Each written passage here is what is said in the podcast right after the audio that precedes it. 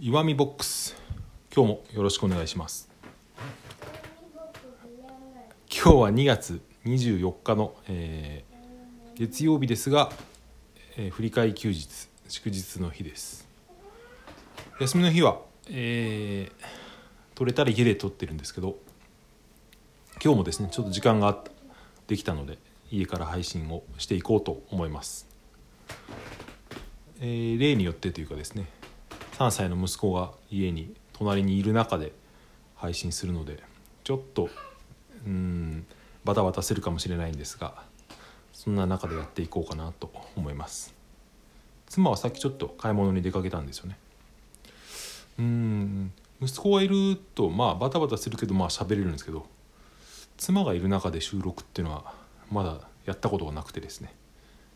このラジオトークを配信してるっていうのは妻も知ってるんですけど。うん。なんかたまに聞いてくれる時もあるんですけど妻がいる中で収録っていうのはまだ恥ずかしいというかやりにくさがあってできない。まあそのうちやってみるかもしれないですけどね。それで今日は、えーまあ、子育てにも関係するしこういった、えーラジオトークにも関係するような話をちょっと思っていることがあるのでそれについて喋ってみたいと思ってるんですがうーん今ですねトイレ行ってきた。うん、息子は3歳。3歳って、まあ、子育てしたことのある方とかはよくわかるとは思うんですけど、まあ、言葉をどんどん吸収していく年齢なんですよね。本当に何でも覚えた言葉を喋りたい。ひ本当に一日ごとに新しい言葉が増えていくぐらいのですね、まあ、と近くで見ていてとても楽しい年代ではあるんですけど、えーまあ意味が伝わる言葉もあるし、うん、本当に知っている言葉をただ羅列してみたいなですね。うんなんでしょうね例えば、うん、海の図鑑だとかテレビなんかで見たものとかですね。音楽の名前とかそういうも何でもかんでもですね、えー一つの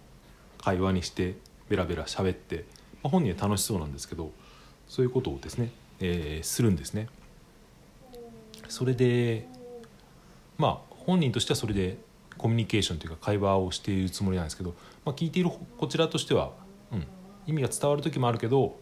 まあ、大抵何言ってるのか分かんない、まあだまあ、それでも相づちとか打つんですけど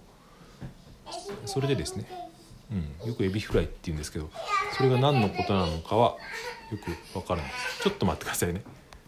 えーそれでですね、えー子供を見ているとそのコミュニケーションの本質みたいのが。見えてくる気がするんですよね。どういうことかとすごい光ってるよ。どういうことかというとうん息子はですねまあその意思が通じているとか通じていないかっていうのはそれほどまあまだ分かんなくてそれでもですねこっちが話を片手間に聞いているとまあ怒ったりとかなんか気を引いてきたりするするんですよね。うん、適当なことを喋っていて、まあ、本人は適当じゃないのかもしれないですけどこっちがちゃんと「うんうんそうだね」って言うとどんどん喋ってくるし喋りの勢いとかですねその熱の入り方が変わるわけですよ。何を言いたいのかというと、うん、その人が誰かに向かって何かを喋る時っていうのはその根本にあるのはですねその人に自分のことを受け入れてもらいたいっていうですねそれが本当の本質なんじゃないかと。はいちょっと待ってくださいね、えーすみません。途切れ途切れ途切れで何を喋っていたのかちょっと忘れてしまったんですが、えーまあ、その人とのですね、えーコミュニケーションの本質というのはロジックとか云々よりもまずですねその自分のことを他者に受け入れてもらうっていうことが本当の本質なんだってことですね、えー子供を見てると感じるわけですよ。世の中にはですねまあ、プロの喋り手とか、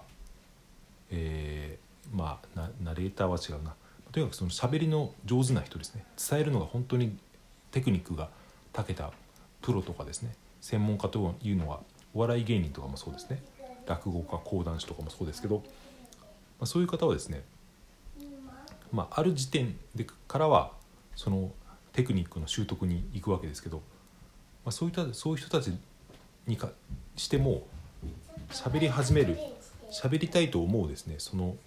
最初の始まりの欲求はですねやっぱりその同じだと思うんですよ子供と。要するにそれは自分のことを他人に認識して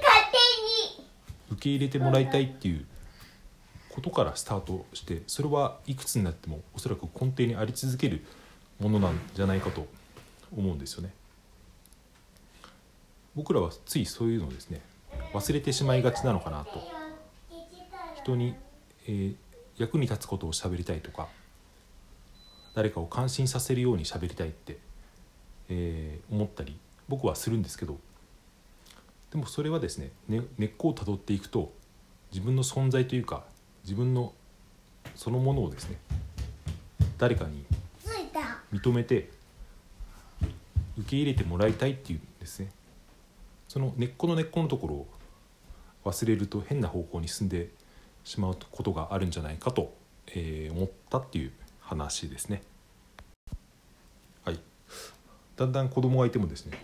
あまり意識せずに喋れるようになってきたかなと。何でも人間はなれるもんですね。ダメ。そのうちそのうち他の家族やもしくはその外とかでもですね。